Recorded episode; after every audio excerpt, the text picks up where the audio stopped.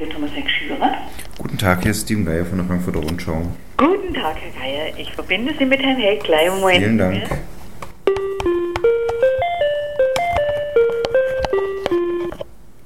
Weiß der Geier oder weiß das? Sehr gut. Keine Scherze mit Namen, Nein, es gab die, es gab die Nummer. Von Wolfgang Petri. das weiß ich. Ja, siehste. Lügenpresse. Der einzig wahre politische Podcast. Mit Rudi Nowotny. Und Steven Geier. Heute Der Winter war der Reinfall des Jahrhunderts. ein bisschen Botschaft. Nur über 1000 Meter gab es Schnee.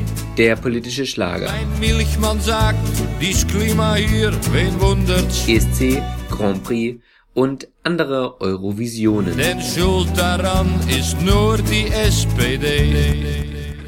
Das ist unsere Schlagerausgabe. Im Interview dazu Dieter Thomas Heck erklärt, warum man die ZDF-Hitparade nie hätte absetzen dürfen. Congratulations and celebration. Die schrieben fröhliche Schlager. Roland Kaiser spricht über gesellschaftskritische Schlagertexte und warum er selbst zu dick aufgetragen hat. Das ist ein dummes Zeug.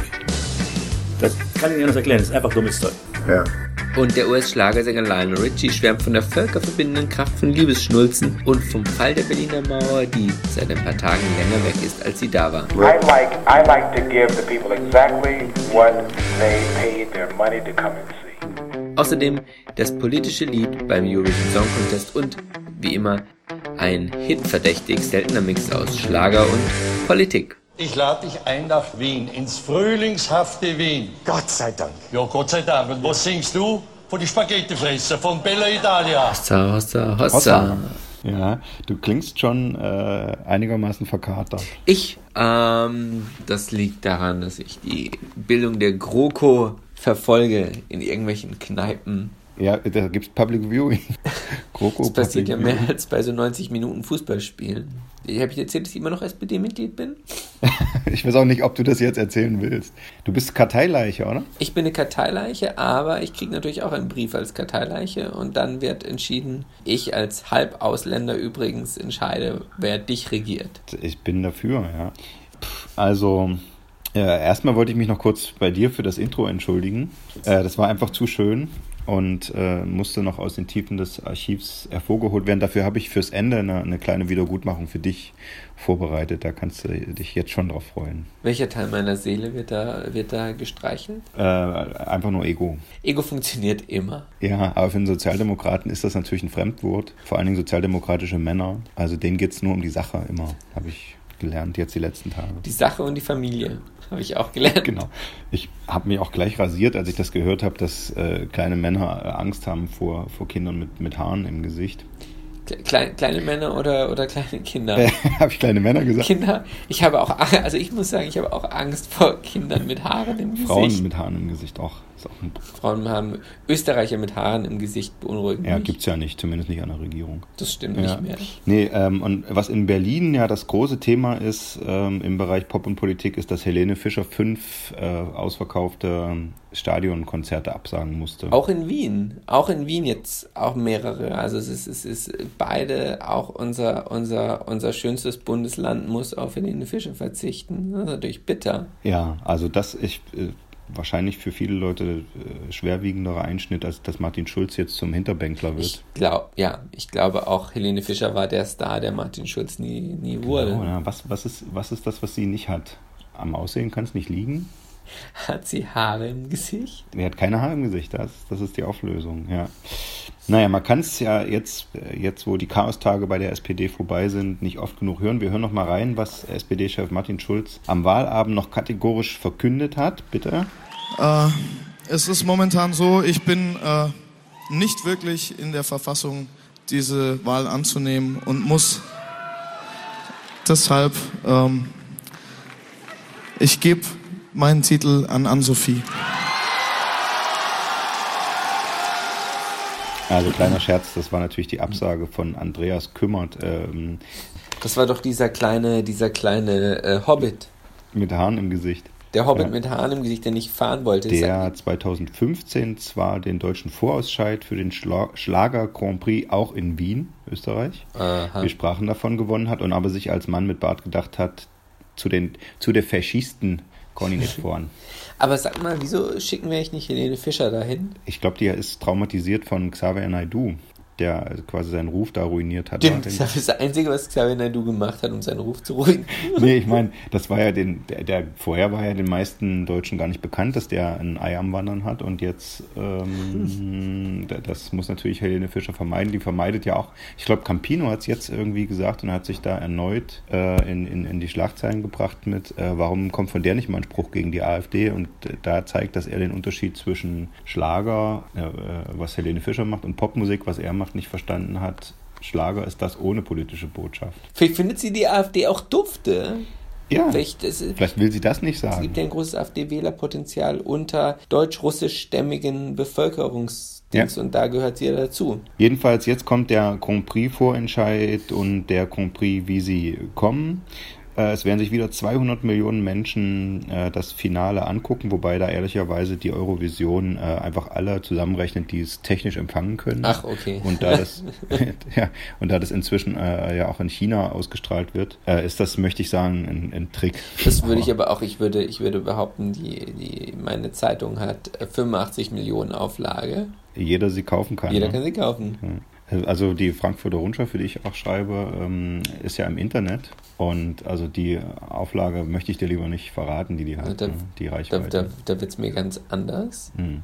Also 43 Länder nehmen teil. Äh, und im Mai kommen die zwei Halbfinales und das Finale in Lissabon. Das ist eine schöne Stadt mal. Also man muss auch sagen, was, was vergessen wird bei dem Grand Prix de Revision de la Chanson Eurovision, ist, ähm, ist, dass, dass eigentlich total viele interessante Städte immer wieder ins Rampenlicht rücken. Ja, zum Beispiel als es in Baku war, in Aserbaidschan. Äh, Ja, so, wer war, wer, wer wäre denn da mit Freuden hingefahren? In diese, in diese Perle Ja. des, des, der Diktatur. Auch Deutschland hat ja gesagt, ähm, als, als Lena den Cup hierher geholt hat und wir Austrager waren, Berlin ist einfach zu hip und weltstädtisch und sowas. Wo könnte man was, wo könnte man das Schlaglicht der Weltöffentlichkeit hinwerfen?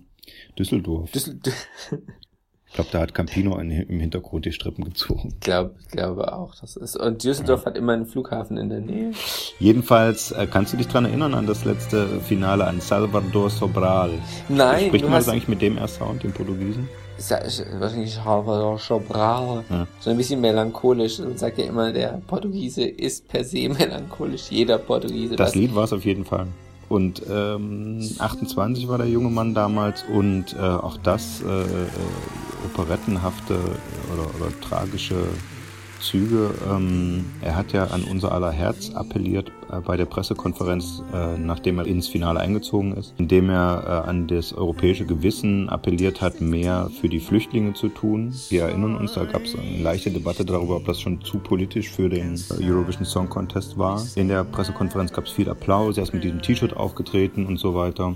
Und also quasi mit dieser, ja, ja, mit diesem Image ist er dann ins Finale gegangen und äh, hat gewonnen. Das fand ich auch eine versöhnliche äh, Botschaft. Allerdings ist seine Erkrankung am Herzen so schlimm geworden, dass er seitdem eine Herztransplantation bekommen musste. Find- Ist ja auch war der Appell ans Herz. ja, oder? Das ist, hat ja eine gewisse in sich äh, wohnende äh, Tragik und jetzt weiß man gar nicht, ob er gesund genug ist, den Siegertitel vom letzten Jahr in Lissabon aufzuführen. Ja, ja. Jedenfalls, also es gibt immer viel zu erzählen, wenn man auf die Politik guckt, die sich beim Eurovision Song Contest reinmogelt. Darum soll es heute so ein bisschen gehen, wobei es bei uns jetzt nicht so um den Eurovision Song Contest gehen soll, äh, damit es auch eine schöne zeitlose Schlagerfolge ist. Da würden wir sagen, wir reden über das Thema, wie politisch sind Schlager insgesamt. Ja, das ist doch, das ist doch eine gute Der Frage. deutsche Schlager. Weil den, es gibt eigentlich nur den deutschen Schlager, ist eigentlich eine Tautologie, ne? Ach, Oder? ernsthaft? Es gibt den, es gibt den, im Französischen sind es alles schon Ist Chanson im Chansons. Französischen und ich habe äh, jetzt extra auch mich etymologisch mit Schlager be beschäftigt und tatsächlich äh, als äh, in den in den 60ern hieß alles frühe 60er, späte 50er hieß alles noch Schlager in Deutschland, auch Beatles, äh, als die aufkamen, äh, Sinatra, es waren alles Schlager für den Deutschen. Das war nämlich einfach vom englischen Wort Hit, Schlag, ah. übersetzt. Und wie, wie Flake, der Keyboarder von Rammstein, so schön in seinem Buch schreibt, das hat man dann doch lieber ähm, ganz übersetzt, weil Hitler wollte man sie dann doch nicht nennen. Als dann aber die Beatwelle sich abgrenzen wollte und musste und die jungen Leute von den Älteren mit ihren, mit, mit dem, was die so an aktueller Musik, sprich Schlagern gehört haben, äh, wurde dann unterschieden zwischen Beatmusik und Schlager, wobei damit alle deutschen Lieder gemeint waren. Mhm. Ich höre zu und staune. Die, wir, wir kommen später auch noch auf die ZDF-Hitparade. Die ist ja eigentlich äh, als Konterrevolution auf den Beat gegründet worden, weil der Beat Club über den haben wir irgendwann auch schon mal gesprochen im Podcast, den Radio Bremen fürs ARD-Fernsehen produziert hat, ist eigentlich älter. Also sozusagen die junge Leute-Sendung, wo, wo äh, englisch singende Band. Ist älter als der, als der, als der, die alte Leute-Sendung. Das würde heute auch nicht mehr passieren, oder? Ja, die gab's zuerst und dann, dann äh, hieß es ja diese Hottentotten-Musik oder Negermusik. Wir, wir erinnern uns, mhm. die Ansagerinnen haben sich vor der Sendung dafür entschuldigt dass jetzt was für junge Leute kommt und so. Und dann kam erst das ZDF mit der deutschen Hitparade äh, um die Ecke. Also Gegenbewegung eindeutig. Und das zeigt schon sozusagen die, die dann alles, was deutschsprachig war, hieß dann Schlager, unabhängig vom mhm. Musikstil. Das, unabhängig von der Qualität. Ja, genau. Also Udo Jürgens und so, würde ich sagen, kann man für seine Zeit nicht mangelnde Qualität äh, vorwerfen. Der ist da ja auch aufgetreten und so. Und dann äh, aber äh, mit zunehmender Verschlechterung der, der deutschen, deutschsprachigen Musik, weil eben immer mehr und mehr Englisch gesungen wurde und äh, im englischen Stil produziert wurde, äh, ist quasi dann Schlager zum Synonym für diese erstens konservative, rückwärtsgewandte altmodische Musik und zweitens zunehmend schlecht produzierte und schlecht getextete äh, Musik geworden. Das so, das ist, und deswegen kann man nicht sagen, der Schlager Grand Prix, da schicken alle Länder ihre besten Schlagersänger hin, weil die Schweden haben ABBA geschickt, eindeutig Pop. Ja, stimmt. Man kann jetzt streiten, was mit Helene Fischer ist. Würdest du sie nicht als ähm, als als Pop? Ich würde sie ja, als ich glaube, sie bedient sich äh, sozusagen Popmitteln, um um so eine Art modernen Schlager zu machen. Es ist doch es ist doch ähnlich, wenn du dir Teile von Lady Gaga anhörst. Klar, Lady Gaga hat eine explizit politische Botschaft und ist natürlich immer hat mit Subversion gearbeitet, aber ich rede jetzt nicht über das Dekor, sondern wirklich über den Beat und ja, über aber das ist genau der Punkt. Wenn du wirklich mal äh, sozusagen Sachbücher über Pop liest, da irgendwie die das Standardwerk ist ja inzwischen von, wie heißt er, Dietrich, Dietrich, Dietrich, Dietrich, Dietrich. über Popmusik. Äh, der Punkt ist, es ist kein Dekor, sondern Pop ist die Oberfläche. Pop ist die, der Code. Pop ist nicht die Musik. Okay. Die, die, die Quintessenz seiner Ausarbeitung ist, im Pop ist nichts Musik und alles Botschaft. Auch die Lieder, die, wie jetzt Max Giesinger und mhm. das ganze, der ganze Deutsch-Pop, der jetzt so weichgespült, äh, so wahnsinnig erfolgreich ist, kommt aber mit einer Pop-Attitüde daher. Aber ist eigentlich kein... Ist Na, das ist der Unterschied sozusagen. Also sobald die Attitüde äh, ähm, an die Popkultur angebunden ist, ist es Pop und sobald die Attitüde ist, ZDF-Hitparade, Flippers, äh, wir wollen explizit keine Botschaft senden. Das ist der Punkt. Okay. Die, Bo ja. die Botschaft kann sein, sei jung, sei crazy. Aber äh, äh, sobald die. Gut, das ist Helene Fischer nicht. Ja, genau. Die, die, der, die hat einfach eine Nullbotschaft. Und das ist der, das ist der Unterschied, den ich jetzt mal für, für diese Folge herausgearbeitet habe. Äh, und äh, die Hymne dazu kommt jetzt von Jens Friebe, ein Lied ohne Botschaft.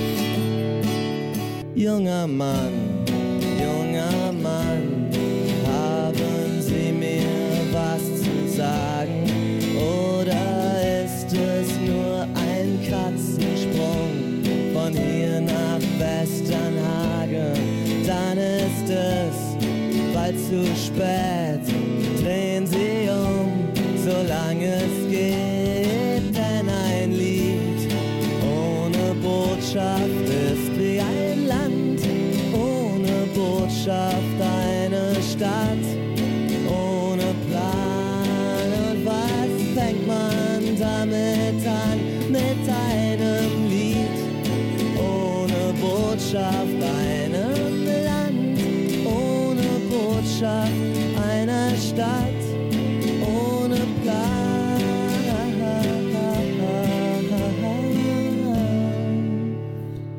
So, und jetzt kommen wir vom Lied ohne Botschaft zum Mann ohne Botschaft. Eigentlich zu dem, Bot zu dem Botschafter der Botschaftslosen, oder? Sozusagen. Ähm, Dieter Thomas Heck, der Master, Meister, eigentlich wahrscheinlich Meister, dass sich um die ZDF-Hitparade handelt, der Meister der Hitparade, der dieses Format wie oft? 32 Jahre und 370 Folgen lang ungefähr moderiert so sagt hat? die Statistik, ja. Das sagt die Statistik, das ist, das ist furchterregend. Dieter Thomas Heck jedenfalls hat die Sendung mit, mit entwickelt und war, glaube ich, eine Zeit lang der, also der konnte Stars machen mit, was in der, wenn das, was in der Hitparade antreten durfte. Gut, das war durch. Und das Interessante ist ja, wie die neue Deutsche Welle dann hereinbrach äh, über die ZDF-Hitparade in den 80ern. Haben Sie, haben Sie äh, die neue Deutsche Welle ignoriert oder haben Sie? Ähm, Also es gibt ja verschiedene äh, Zeu- Zeitzeugenaussagen. Die einen sagen, Heck wollte das Zeug nicht haben. Das war ihm zu subversiv. Mhm. Hat er das überhaupt das Er selbst, ich habe ihn, ich habe ihn mal interviewt zu irgendeinem runden äh, Jahrestag äh, ZDF-Hitparade. 80 Jahre ZDF-Parade. Äh, äh, und habe ihn darauf angesprochen. Ähm, da hat er es bestritten, da hat er gesagt, das war doch toll, endlich wurde Deutsch gesungen von jungen Leuten und sowas. Ähm, also ich möchte nicht sagen, dass er das im Nachhinein schön färbt, weil ich es einfach logischerweise nicht weiß, aber es gibt Leute, die sagen, so war es nicht. Ich habe ihm mit ihm so ein bisschen darüber gesprochen, würde so eine ZDF-Hitparade heute noch funktionieren, wen würde er heute einladen. Das ist jetzt schon ähm, ein paar Jährchen im Archiv, das Interview, inzwischen ist er ja auch nicht mehr der Jüngste, aber ist, glaube ich, immer noch aussagekräftig genug. Ich glaube, da hat sich nichts geändert. Das ist so ein bisschen wie Austin Powers, der in Gelee eingelegt wird, oder? Ge- Genau, genau. Das, Immer frisch. Immer das frisch. Gedankengut ist, ist, ist noch da. Und auch äh, ihn habe ich dann natürlich gefragt, was, was Schlager eigentlich äh, ausmacht. Und ähm, auch ein bisschen über den Grand Prix gesprochen und äh, das verkrampfte Verhältnis der Deutschen dazu. Äh, Klaus, fahr ab.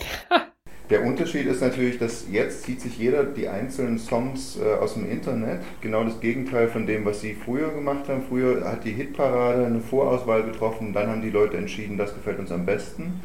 Jetzt sucht sich jeder die einzelnen Songs aus dem Internet. Der muss viel Zeit haben, ne? Wer hat denn die eigentlich, wenn er arbeitet? Aber es gibt jetzt nicht mehr so diese, diese äh, Vorauswahl, diese jemanden, der die, die, die Deutungshoheit oder die, die Macht hat, wie Sie damals. Ja Gott, ich meine, das ist aber immer auf der anderen Seite, muss ich Ihnen sagen, Herr Geier war ja auch da. Äh, wir stellten etwas vor, Ja. aber es wurde dann gewählt. Und der Zuschauer wählte auch da seinen, seinen Platz 1 und Platz 2 und Platz 3. Ja. Das ist im Grunde genommen genau dasselbe wie heute im Internet.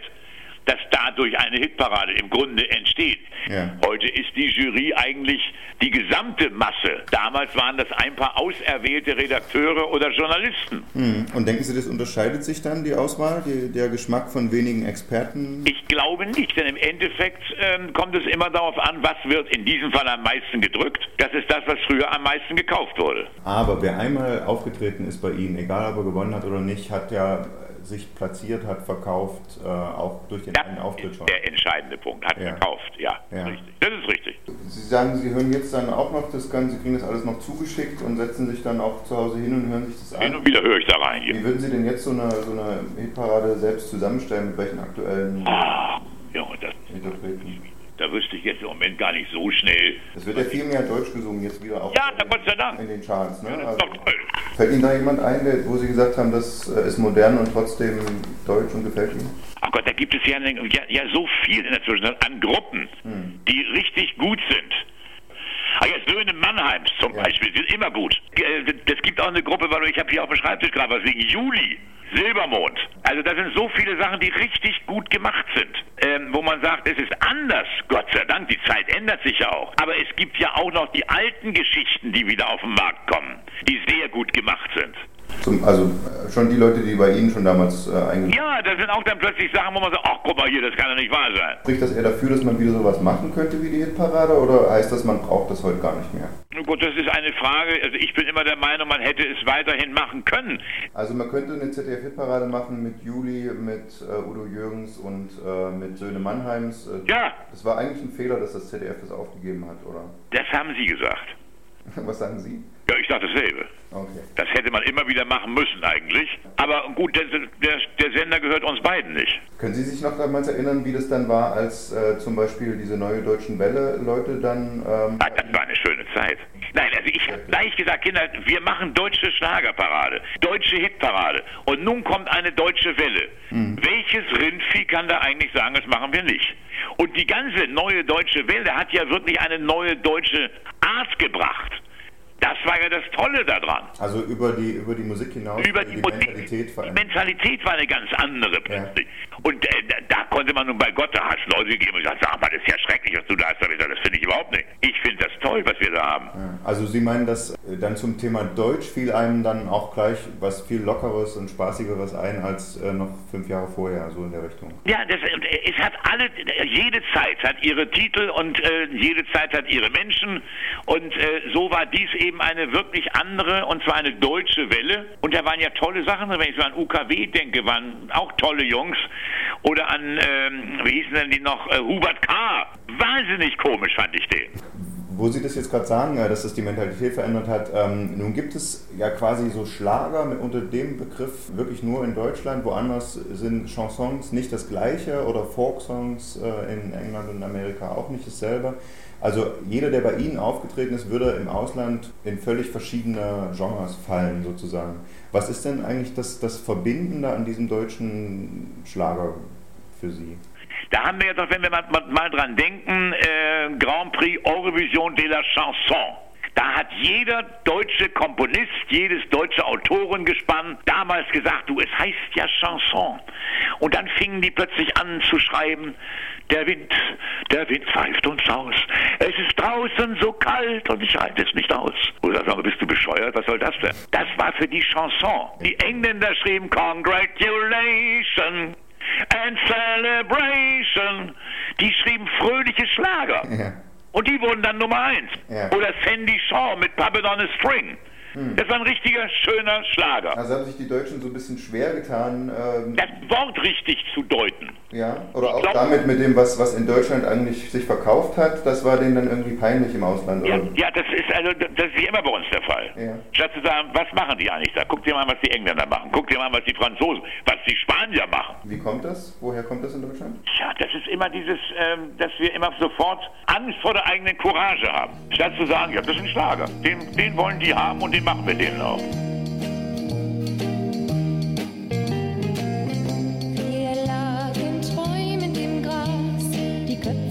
Verrückter Ideen. Dieter Thomas Heck, ähm, ja, ne, ohne jetzt nochmal lang drüber sprechen zu wollen, aber ich fand schon beachtlich, dass äh, was er dann für, als Beispiele für gute äh, neue deutsche Welle-Songs nennt, auch wieder die sind, die wirklich völlig unpolitisch und, und äh, antisubversiv daherkamen und, und auch was er an modernen Bands nennt, Juli und so weiter, wo du, ja, also was auch wirklich meine Oma hören kann, wenn, wenn man ihr sagt, das ist Schlager.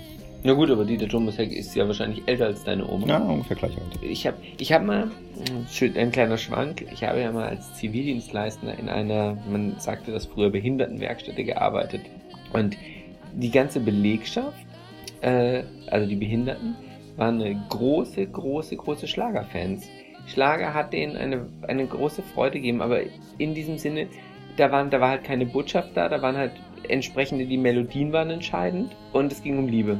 Punkt. Ja, ja. Das ist auch ein Punkt, den hatten wir jetzt vorhin aus, außen vor gelassen, äh, ist, äh, ist das Zentrale am Schlager Eskapismus. Also in, in, in diesem, wie ich, die, die einzige Zeit, in der ich intensiv mit Schlager zu tun hatte, eben über diese Leute, ähm, die teilweise vor allen Dingen, die mit, ja, nicht nur, aber Leute mit Down-Syndrom und so, die, die waren, haben wirklich religiös die Schlagersendung angeschaut im ZDF. Und da war es Eskapismus. Das hängt natürlich mit dem zusammen, was, was wir vorhin besprochen haben. Äh, wenn du, wenn du explizit keine Botschaft hast, das ist natürlich, das braucht man natürlich zum E- Eskapismus. Ja, man kann sicherlich auch äh, mit Pop aus der Gegenwart aussteigen, aber Nein, ich will nicht so vorgreifen. Da, wir haben nachher noch ein, ein, das Interview mit Roland Kaiser. Da geht es so ein bisschen um die Frage, wie nah ist, die, ist welche Musik am Zeitgeist Mhm. und äh, welche Rolle spielt das. Mm, Wir können uns aber darauf einigen, dass es also wirklich extrem wenige Ausnahmen gibt, wo sich Schlager, die bei Dieter Thomas Heck äh, in der ZDF-Parade aufgetaucht sind, sich äh, aktuellen Themen, äh,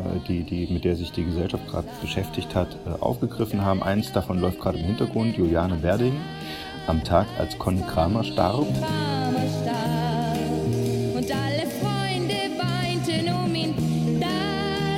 Dreimal dabei, bitte nicht wieder wählen. 1972. Also zum einen eben also das, das äh, unangenehme Thema Drogenkonsum, Drogenmissbrauch. Äh, aber darüber hinaus, äh, sie singt nicht nur, ach, wie schlimm ist es, wenn jemand, jung, ein junger Freund von ihr, das angeblich inspiriert von einer wahren Geschichte, Drogen nimmt und daran stirbt, sondern hat auch tatsächlich Botschaften drin, zum Beispiel die Zeile.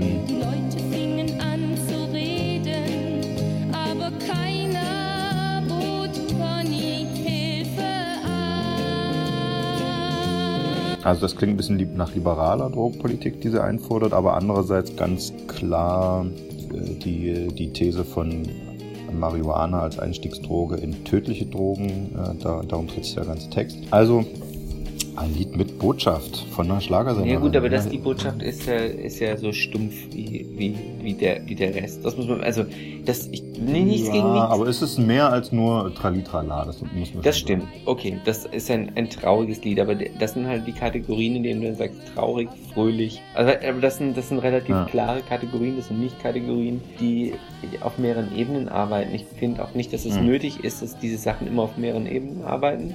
Das, weil ich jedem seinen Eskapismus oder einfach Glück oder andere Mhm. oder pure Traurigkeit zugestehen will. Ähm, Aber ist es, aber ist, ist doch ja nicht Eskapismus, wenn sie von, von, von einem Drogentoten singt.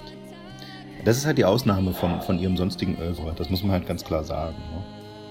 Jedenfalls war unsere große Herausforderung beim Thema Schlager und Politik. Finden wir zehn Songs, zehn Schlager. die irgendwie politisch sind? Ja.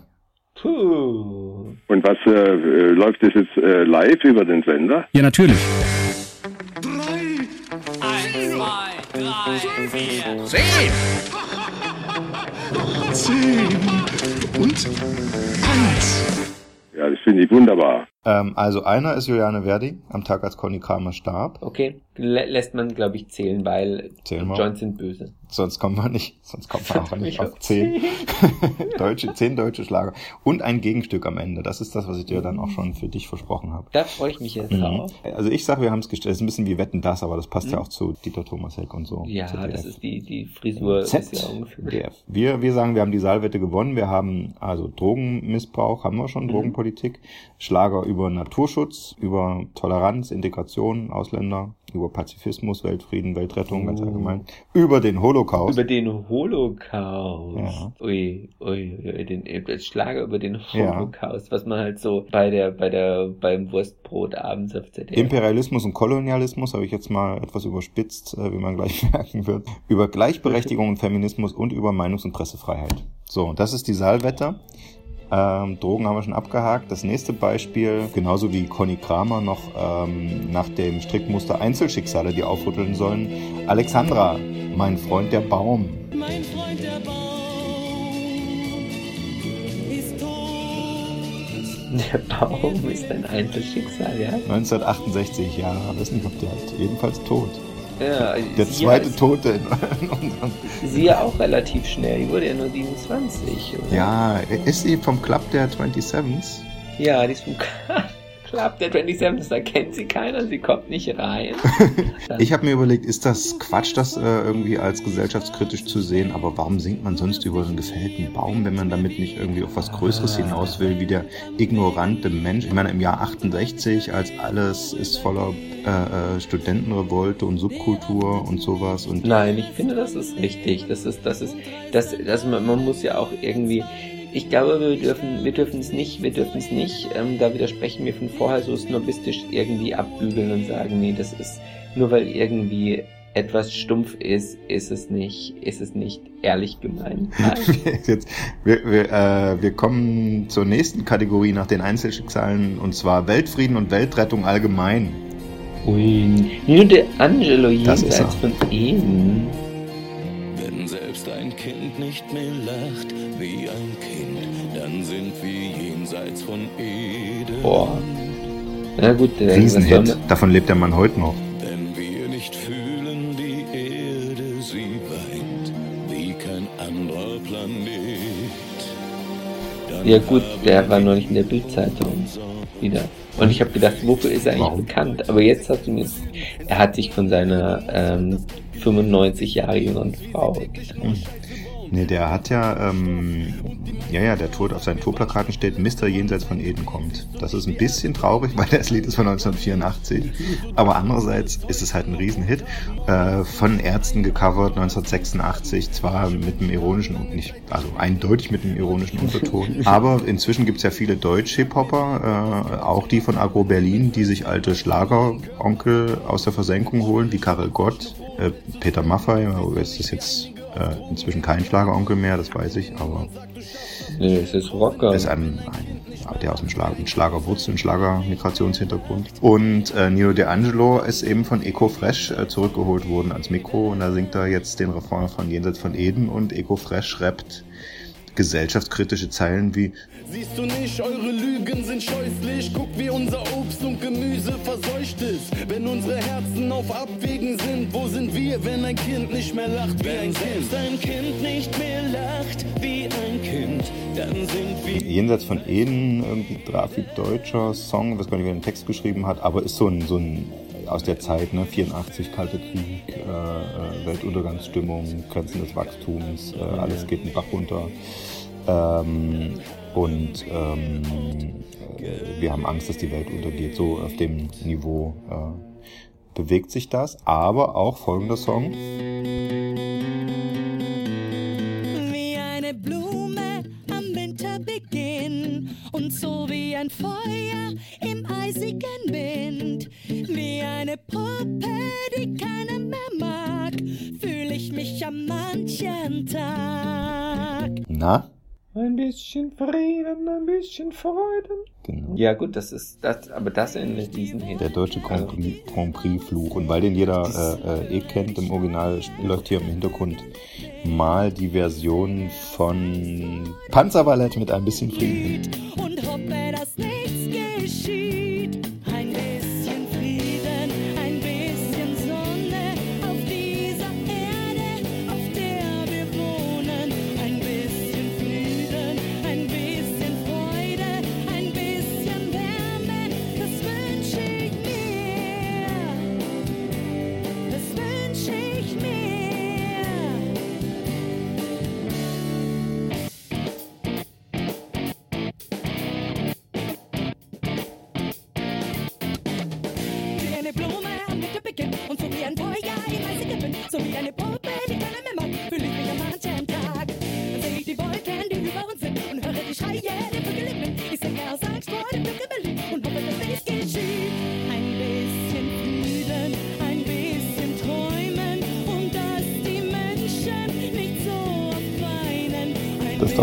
Finde es gut, dass du die, dass du die besonders populären Coverversionen.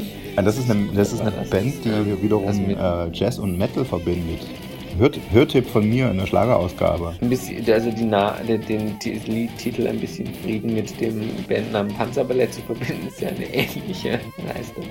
Über Nicole muss man nichts mehr sagen. Das Lied ist von 1982. Ähm, also mit 250.000 verkauften Einheiten einer der erfolgreichsten deutschen Schlager überhaupt. Seit klar, der Kalte Krieg und alles äh, Pipapo ist, äh, hängt über dem, über dem Text. Aktueller äh, Hintergrund, warum das dann auch so eingeschlagen hat, weil der Falklandkrieg hat sich da gerade so entwickelt. Jetzt erinnert sich heutzutage niemand mehr an Falkland. Naja. Ja, du ja.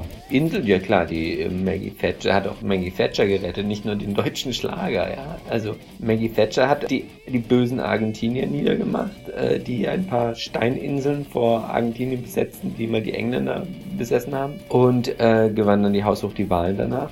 Und ähm, Nicole hat es angeprangert und hat dann hat gewonnen und ein bisschen Frieden stimmt ja auch bei der griechischen Auseinandersetzung. Ich glaube, da ist eine Handvoll Leute umgekommen irgendwie und drei Schafe irgendwie so. Das ESC-Finale 82 am 24. April. Am 2. April war der Krieg ausgebrochen oder erklärt worden oder wie auch immer. Also da haben die Argentinier diese Inseln, die, die Schafe da angegriffen. Es wird übrigens immer gesagt, dass das einer der Gründe war, wieso das die argentinische Diktatur dann stürzte.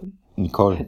Nicole hat ähm, hat mit ihrem mit ihrer mit ihrer weißen Gitarre äh, die die runter vertrieben. Aber die, die große Frage ist doch eigentlich, warum durfte die das überhaupt beim Eurovision Song Contest singen? Weil in dessen Statuten steht ja keine politischen Botschaften in den Liedern. Und darum geht's kurz in unserer Rubrik Das politische Lied. Bitteschön. Ein Lied vor Singen. Da, da, di, da, da. Ein Lied vor Singen. Da, da, da, da, da, da, da. Das politische. Das politische. Das politische. Das politische Lied. Hätte ich mitsingen müssen, ne?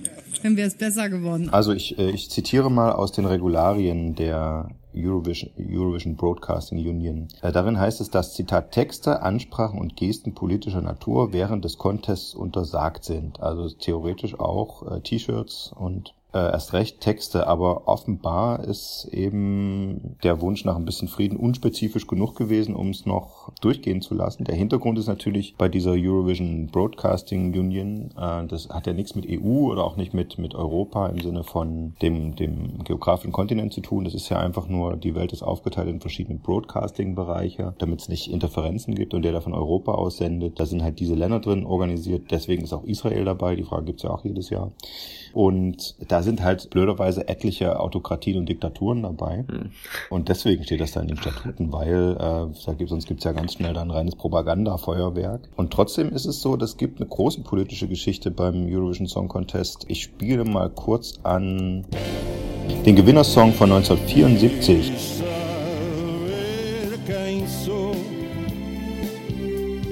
Der kam aus Portugal und äh, löste dort die Nelkenrevolution aus. Das ist ja auch schon mal nicht schlecht. Also den Sturz der der der Diktatur. ja, aber das ist doch wunderbar. Also dann dann hat ein, ein Lied die die die Nelkenrevolution ausgelöst, das soweit ich weiß irgendwie am, am, am Vorabend der Revolution äh, gespielt wurde oder am Abend der Revolution im, im, im, im portugiesischen äh, Staatssender und dann den Offizieren, die sich da verschworen hatten, den, den, den Staat zum Aufstand gab. Und da wurde noch ein Lied gespielt, glaube ich, danach, irgendwie zwei Stunden später. Und dann hieß es jetzt wirklich. Äh, Gott, oh, e depois do adios. Äh, und nach dem Abschied auf Deutsch. Ist aber auch eher ein Schlagertext, der aber wie gesagt politische Sprengkraft entwickelt hat. Und das, und das ist sozusagen ein bisschen der Witz, es kommt ja beim ESC immer auf den Kontext an. Also wann hat die Jamala für die Ukraine gewonnen? Na, 2014 wurden die Russen ausgebuht in, in, in Kopenhagen. 2016 genau, vor dem jetzigen Gewinn.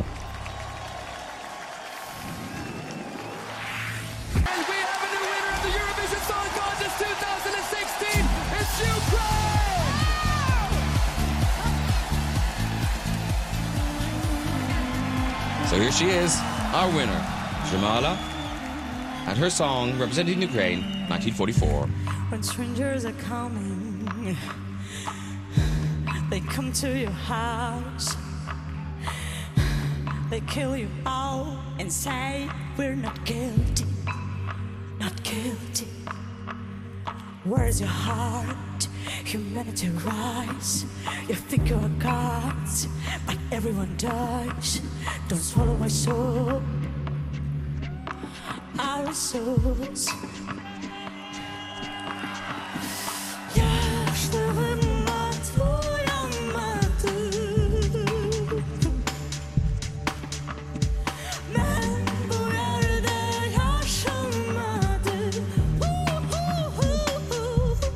1944. Äh, Da geht es eigentlich um ihre Familiengeschichte. Ihre Großeltern waren Krim-Tataren und wurden von den Russen von der Krim vertrieben.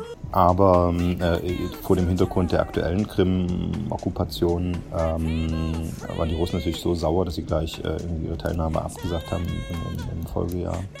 Naja, Mai, Äh, also ja. ist, ich glaube, es gibt ja zwei, zwei Schienen, in die, durch die das, die Politik reinkommen kann. Das eine ist natürlich die Sänger, das andere ist aber auch ähm, das Publikum. Und das, da kannst du halt manche Dinge, glaube ich, nicht, nicht kontrollieren, oder? Wenn du eine Live-Sendung Ja. machst und die Russen werden ausgebuht, ja. Genau das ähm, und, und äh, zum Beispiel äh, Conchita Wurst, äh, die, für- der die für Österreich gewonnen hat, Rise Like a Phoenix, unpolitischer äh, Song und Text äh, und auch nicht als politische Botschaft unbedingt geschickt. Aber ähm, die, die Zuschauer haben halt gesagt, wow, das, äh, das aus diesem nach rechts gerückten Österreich, wo da die, die Rechtspopulisten mitregieren und wo die, die, die Fritzels äh, ihre Familie in den Keller sperren und die, die Campus irgendwelche entführten Kinder und so. Aus diesem Reich der Finsternis kommt plötzlich äh, eine männliche Diva, äh, also eine Diva mit Vollbart und, und singt ähm, Rise Like a Phoenix.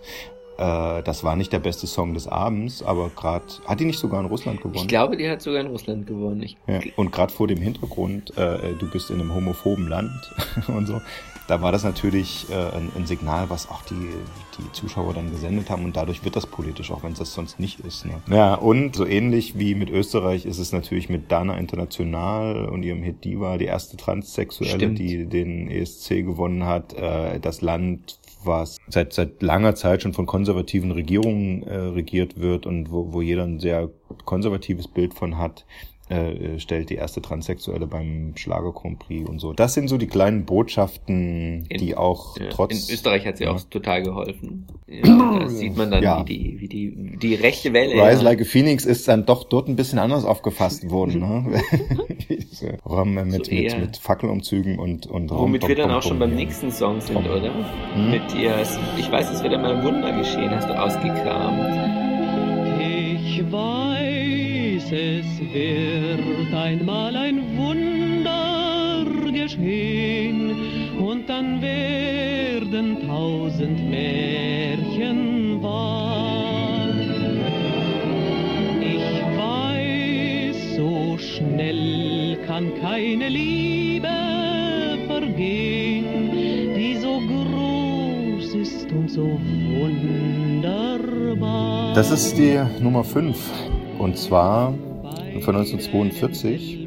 Noch aus der Zeit, als Schlager einfach alle deutschen Hits. Aber damals hätte man den Schlager auch noch Hitler nennen können. Das hätte keinen gestört. genau, das wäre gut gewesen. Ne? Warum das auf die Liste gekommen ist, das klärt sich in dem Interview, was wir auch noch vorbereitet haben. Und zwar mit dem großen Roland Kaiser. Erstens äh, haben wir nicht sonst so viele Schlagergrößen interviewt. Und zweitens hat er immer so ein äh, gebrochenes Verhältnis zu der ganzen Branche gehabt. Und darüber habe ich natürlich mit ihm gesprochen, auch über die Qualität von Schlagertexten. Und er spricht ein paar Songs an. Der erste davon ist, äh, ich weiß, es wird einmal ein Wunder geschehen, den wir hier schon in der Fassung von Sarah Leander in der Originalfassung hören. Zwei weitere kommen noch und wir hören uns nach dem Interview wieder. Wenn jemand sie in die Schlagerfuzzi-Ecke drängen will und sich darüber lustig machen würde, da würden sie jetzt drüber stehen und sagen, ich weiß, was ich mache. Die Ecke ist für mich, ähm, das gibt's ja nicht wirklich. Das wird ja nur aufgebaut, die Ecke. Ja, wenn jemand mit dem Job nicht klarkommt, muss er, muss er einen anderen nehmen. Also ich habe da kein Problem mit. Sie haben aber trotzdem dann, dann auch gerade jetzt in letzter Zeit äh, in Interviews öfter mal gesagt, mir ist jetzt nichts peinlich, aber die frühen zum Beispiel Texter, da war ich halt jünger und da war Schlager was anderes und sowas. Also jetzt ist schon eine leichte Distanzierung. Boah, ich hab mal, nee, nee, so ist das kann man, nee. Ich habe allgemein über Texte gesprochen, dass die Texter, Texter früher, ganz früher, in den 30er Jahren zum Beispiel, 30er, 20er Jahren, Hm. das waren große Meister. Und äh, die Texte heute sind im Schlagerbereich nicht mehr in der Qualität. In den 20er, 30er Jahren haben eben große Meister gehabt, die viel Zeitgeist reflektiert haben im Schlager, ich muss sagen. Sartre hatte mal gesagt, Kunst ist reflektierte Gegenwart. Das ist heute im Schlager nicht mal im Ansatz mehr der Fall.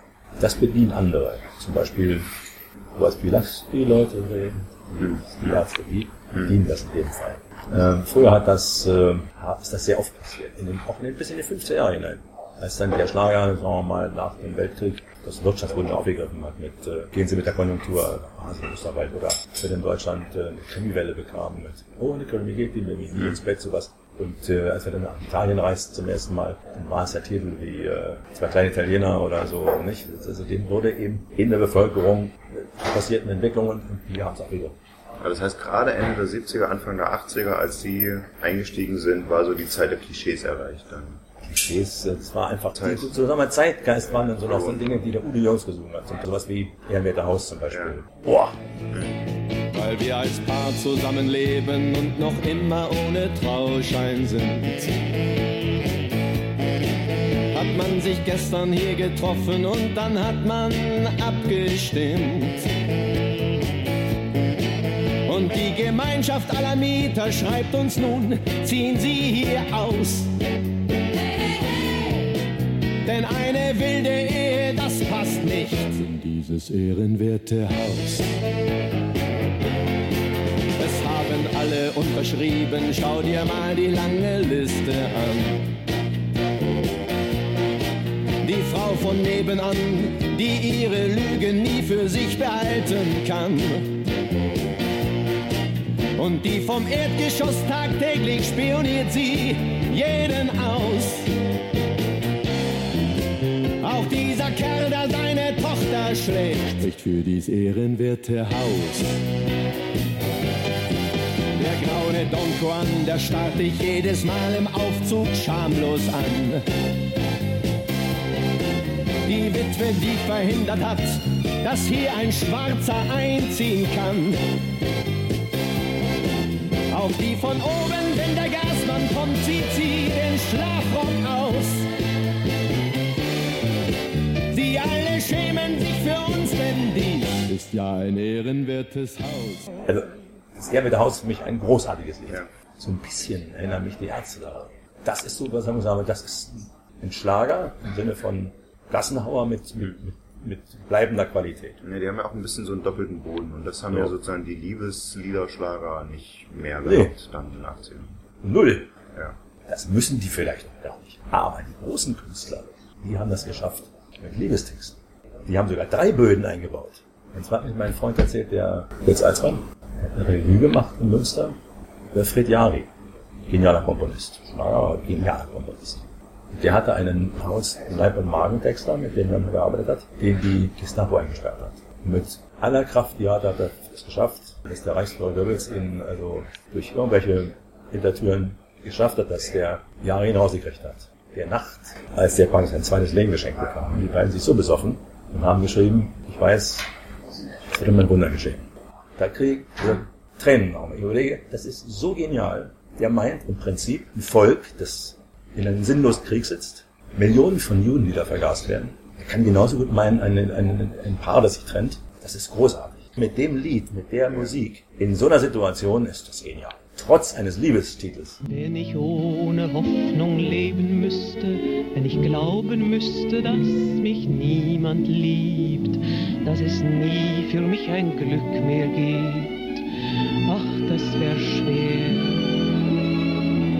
Wenn ich nicht in meinem Herzen wüsste, dass du einmal zu mir sagst, ich liebe dich, wär das Leben ohne Sinn für mich. Doch ich weiß mehr. Ich weiß,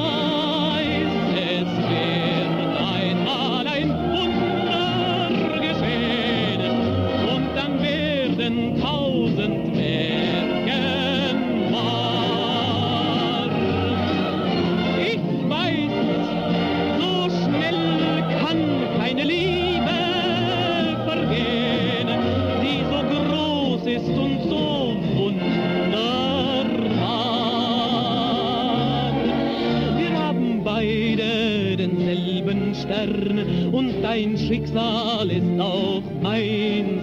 Du bist mir fern und doch nicht fern, denn unsere Seelen sind eins. Und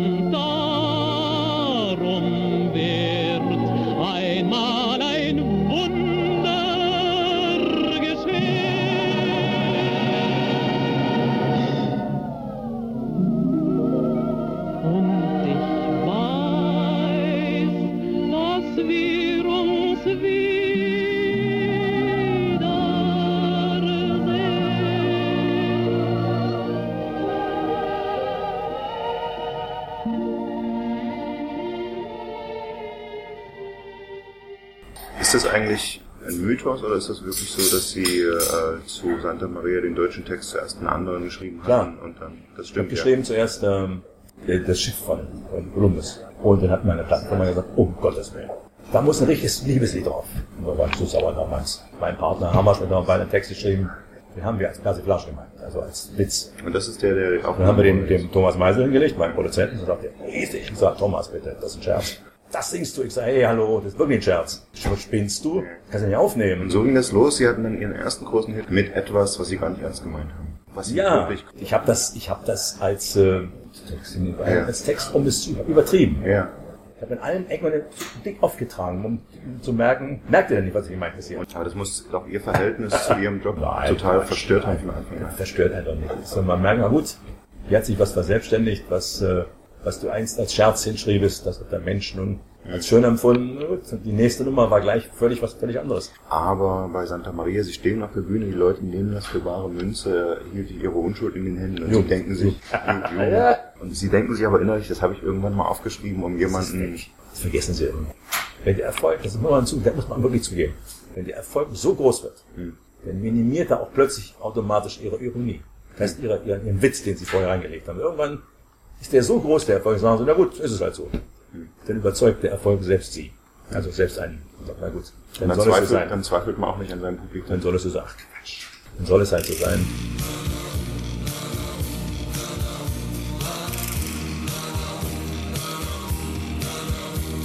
Santa Maria, Königin und Stolz aller Meere, segelte für Spaniens Ehre bis an alle Grenzen dieser Erde.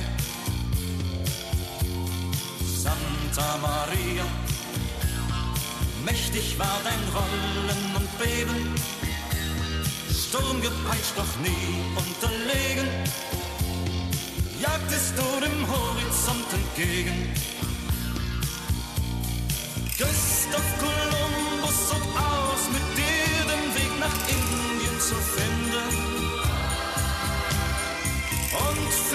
König von Spanien neue Kolonien zu gründen. Endlos der Weg des Santa Maria. Durch Riffs und Klippen Santa Maria vorbei an der Gefahr.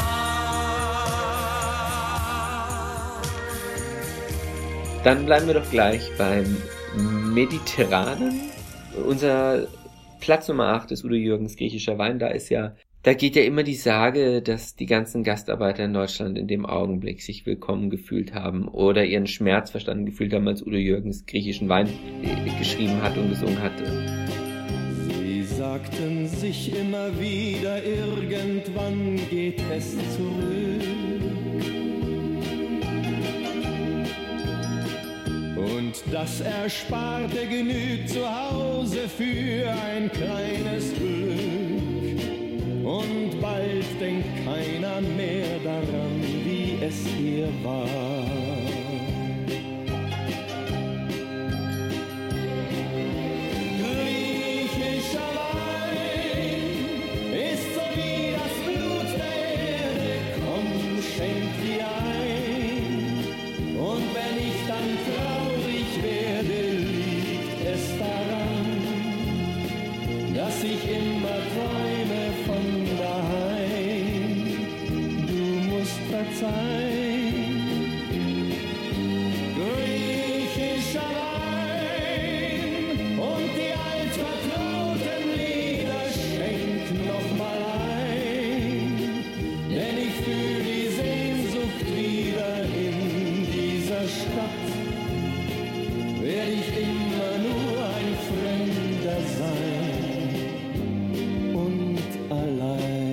Ich hätte natürlich dieses Griechi deutsch-griechische Verhältnis quasi 30 Jahre getragen bis zur Das ja, Finanzkrise.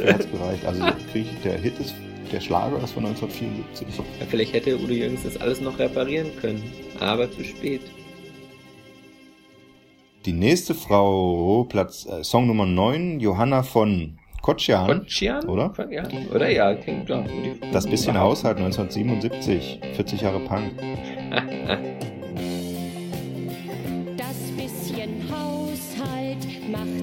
von allein, sagt mein Mann. Das bisschen Haushalt kann so schlimm nicht sein, sagt mein Mann. Wie eine Frau sich überhaupt beklagen kann, ist unbegreiflich, sagt mein Mann. Er muss zur Firma gehen, Tag ein, Tag aus, sagt mein Mann. Die Frau Gemahlin ruht sich aus zu Haus, sagt mein Mann, dass ich auf Knien meinem Schöpfer danken kann. Wie gut ich's Sarkasmus ist die Waffe der Schwachen und da greift im Gründungsjahr von Alice Schwarzers Emma einer, eine clevere junge Frau zu genau dieser Waffe und gibt ihrem Mann recht. Und dass das im Schlager so durchgeht, also... Äh, Das haben die nicht verstanden. Oder? Die Männer haben alle gedacht, richtig, endlich sagt's mal jemand. Super. Wird man dann auch sagen dürfen, dass sich das bisschen Haushalt von allein macht, diese ganzen Emanzen. Ja, also Schlager am Zeitgeist, wie gesagt, ist äh, dann auch, auch interessant, wenn es klappt. Und zum Ende unserer 10 und 1 Liste kommt noch mal was zum Osten. Ich, wir haben es ganz am Anfang gesagt, die Mauer ist im Februar genauso lange weg, wie sie stand. Damit ist das Thema ja ab jetzt erledigt, denke ich, oder? Ja, ich würde sagen, es ist, war schon vorher durch. Ja, wir gucken nochmal äh, auf den Mai 89, kurz vor dem Mauerfall, singt der größte Schlagerstar der DDR, Frank Schöbel. Im Kesselbund ist das Lied Wir brauchen keine Lügen mehr mit, mit folgendem Anfang. Wir verschweigen uns nichts mehr, denn wir haben gelernt. Durch Verschweigen verliert man sich. Und wir drehen jedes Wort nicht mehr um, um zu sehen, was darunter verborgen ist. Und wir sperren uns nicht mehr ins Lügendickicht ein, wo wir selber gefangen sind. Der, der tut so, als ob er hier über eine Zweierbeziehung singt, aber jeder hat sich gedacht, guck, der Schöbel. Im Schlager ist es eben doch was, wenn jemand so, sowas singt, dann sagt man Heidewitzka.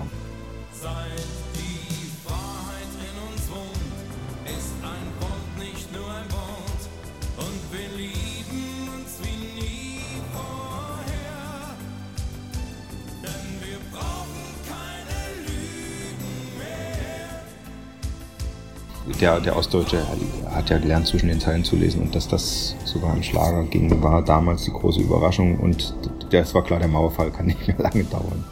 28 Jahre, 2 Monate, 26 Tage. Nun ist sie genauso lange weg. Ja, oder ein bisschen länger schon. Jetzt mittlerweile. Wir haben ja schon mit so vielen in unseren ersten Folgen, so vielen Popstars äh, darüber gesprochen, Anna Muskuri, äh, Rammstein, äh, weiß ich nicht, und auch Schriftsteller und sonst wem. Äh, wollen aber jetzt noch mal ein letztes Interview aus dem Archiv holen. Äh, und wer passt in eine Schlagerausgabe besser als ein Schnulzensänger? Lionel Richie! Du hast ihn auch schon getroffen, ne? Ich habe ihn auch schon getroffen. Wir haben also ich bin cool. Aber ich glaube, er hat nicht das Recht darauf zu sagen, wer cool ist. Doch. Ich finde ihn eine coole Sau. Wir, wir haben, wir haben uns Wird nächstes Jahr 70. Ja, ja, und wir haben uns vor allen Dingen darüber unterhalten, wie, ähm, wie er unter Rassismus gelitten hat. Also er ist ein, er ist ein sehr reflektierter Mann, muss man sagen. Mhm. Für die Jüngeren sagen wir jetzt mal, also er stammt aus Alabama, äh, 1949 geboren. Das ist nicht ganz unwichtig, weil man muss sich vorstellen, was da abging in seiner Kindheit und Jugend. Und nach dieser Jugend, und du hast ja mit ihm auch darüber gesprochen, äh, macht er eine Popkarriere und, und singt äh, I'm easy like a Sunday morning und äh, Three Times a Lady. Und Er ist ja an einer der ersten schwarzen Universitäten aufgewachsen, wo sein Vater, glaube ich, Rektor war und hat aber auch erlebt, wie der Vater Ärger bekommen hat, weil er, Lionel Richie, aus einem Trinkbrunnen, der nur für Weiße war, getrunken hat. und nichts davon findet sich in seiner Musik wieder. Das ist erstaunlich. weiß vielleicht, wenn man mit der Lupe alle Alben durchsucht, findet man irgendeine Anspielung, aber ansonsten findet man Say You, Say Me, für das er einen Oscar bekommen hat, Dancing on the Ceiling, über diese Frage habe ich mit ihm gesprochen und dann noch ein bisschen äh, über das Thema Mauerfall, weswegen wir jetzt ihn mit, mit äh, reingenommen haben. Aber zuerst eben, wie kommt das, dass Künstler wie er, auch Stevie Wonder, Jackson 5 und so, gerade zur Zeit der Rassenkämpfe mit, mit Love-Songs und fröhlichem Soul so erfolgreich waren? For example, Stevie Wonder and, and even guys like you back then, uh, you made these romantic, easygoing, nice, touching songs, even though you had it much harder back then. Do you, do you have a response to that? you know, we're all kind of artists in our own. I know that when I started out, I was criticized because, you know, it wasn't black enough. Mm-hmm. Ich kann dazu nur sagen, jeder kann nur der Künstler sein, der in ihm steckt. Als ich anfangen wurde ich kritisiert, weil meine Musik nicht schwarz genug sei. Es gab den Vorwurf, Lionel Richie und die Commodores hätten ihre Wurzeln verlassen und so weiter. Meine Antwort, du kannst nur schreiben, was du fühlst.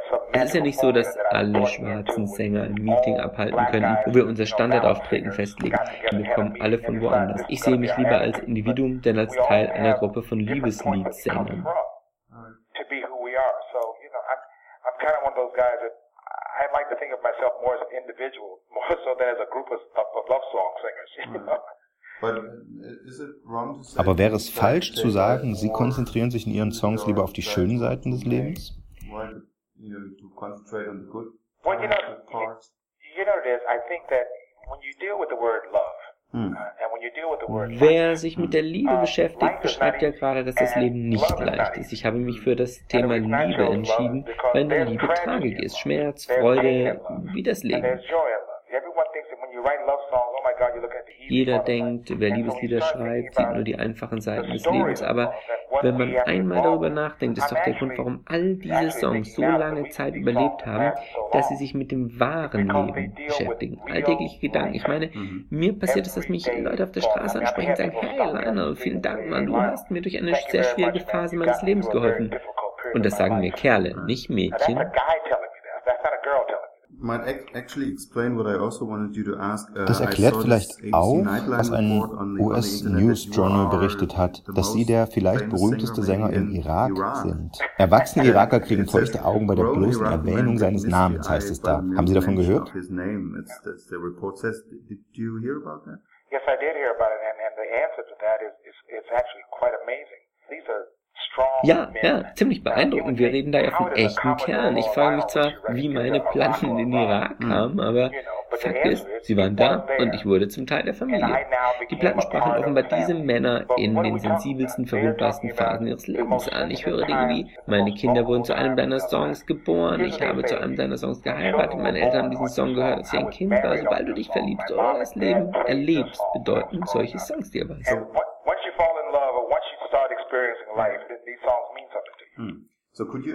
Könnten Sie sich vorstellen, ein paar Konzerte im Irak in zu geben? Uh. Absolut, absolut. Das würde funktionieren, denn meine Musik enthält keine politischen oder religiösen Anspielungen. Sie spricht dich direkt im Herzen an. Und eins habe ich gelernt. Egal welchen Kulturen oder Ideologien die Leute angehören, wenn sie Say You, Say Me oder Endless Love hören, sind alle gleich. Say you, say me. Hmm. It all changes when you start playing uh, Endless Love. Right. Because the music has no political reference, no religious reference. The music falls into one category. What they like. Yeah, so you might actually be Vielleicht könnten Sie sogar vor einem gemischten Publikum aus US-Soldaten und Irakern spielen. Auf jeden, auf jeden Fall. Und sie könnten da zusammensitzen und über ihre Erfahrungen sprechen. Und ich verspreche Ihnen, was sich herausstellen wird, obwohl wir aus zwei verschiedenen Welten kommen, haben Sie in diesen Dingen dasselbe erlebt. Have you ever been to Berlin before Apropos verschiedene Welten und gleiche 1989? Erfahrungen. Waren Sie je like vor dem Fall der Berliner Mauer in Berlin? Oh oh Oh ja, times natürlich, ich before war the wall oft da, bevor die Oh. Mauer fiel. Immer im Westen mostly oder or auch mal im also in Osten?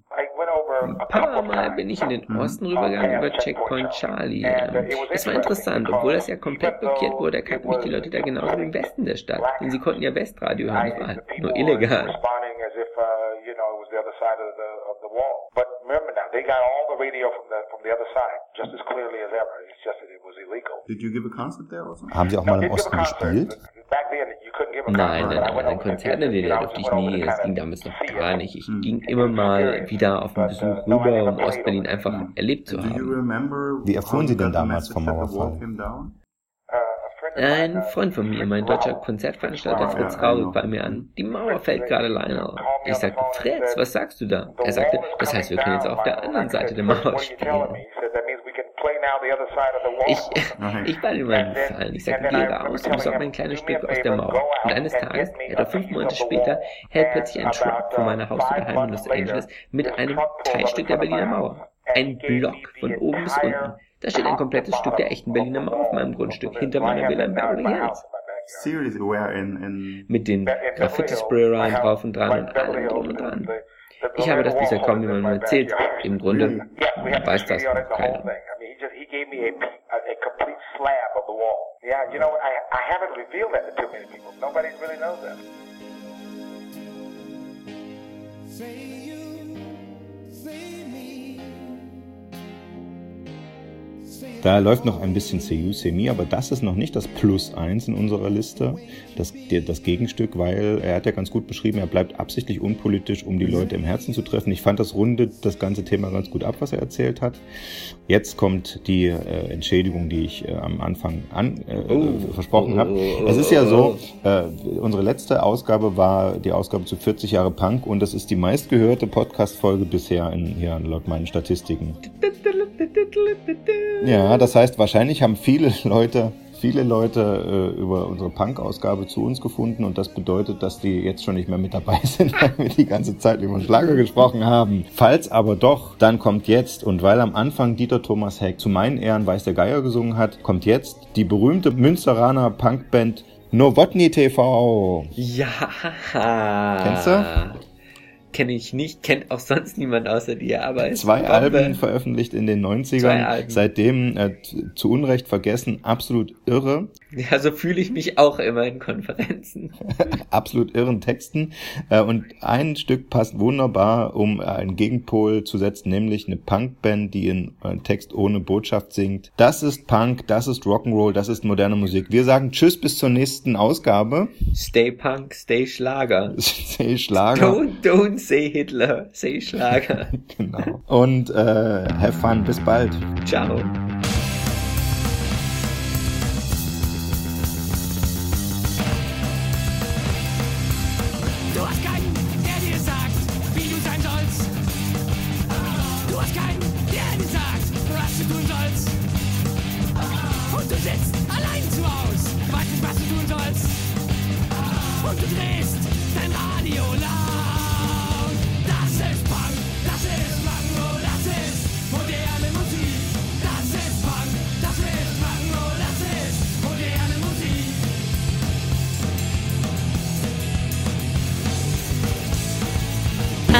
Finally, 12 points goes to Germany.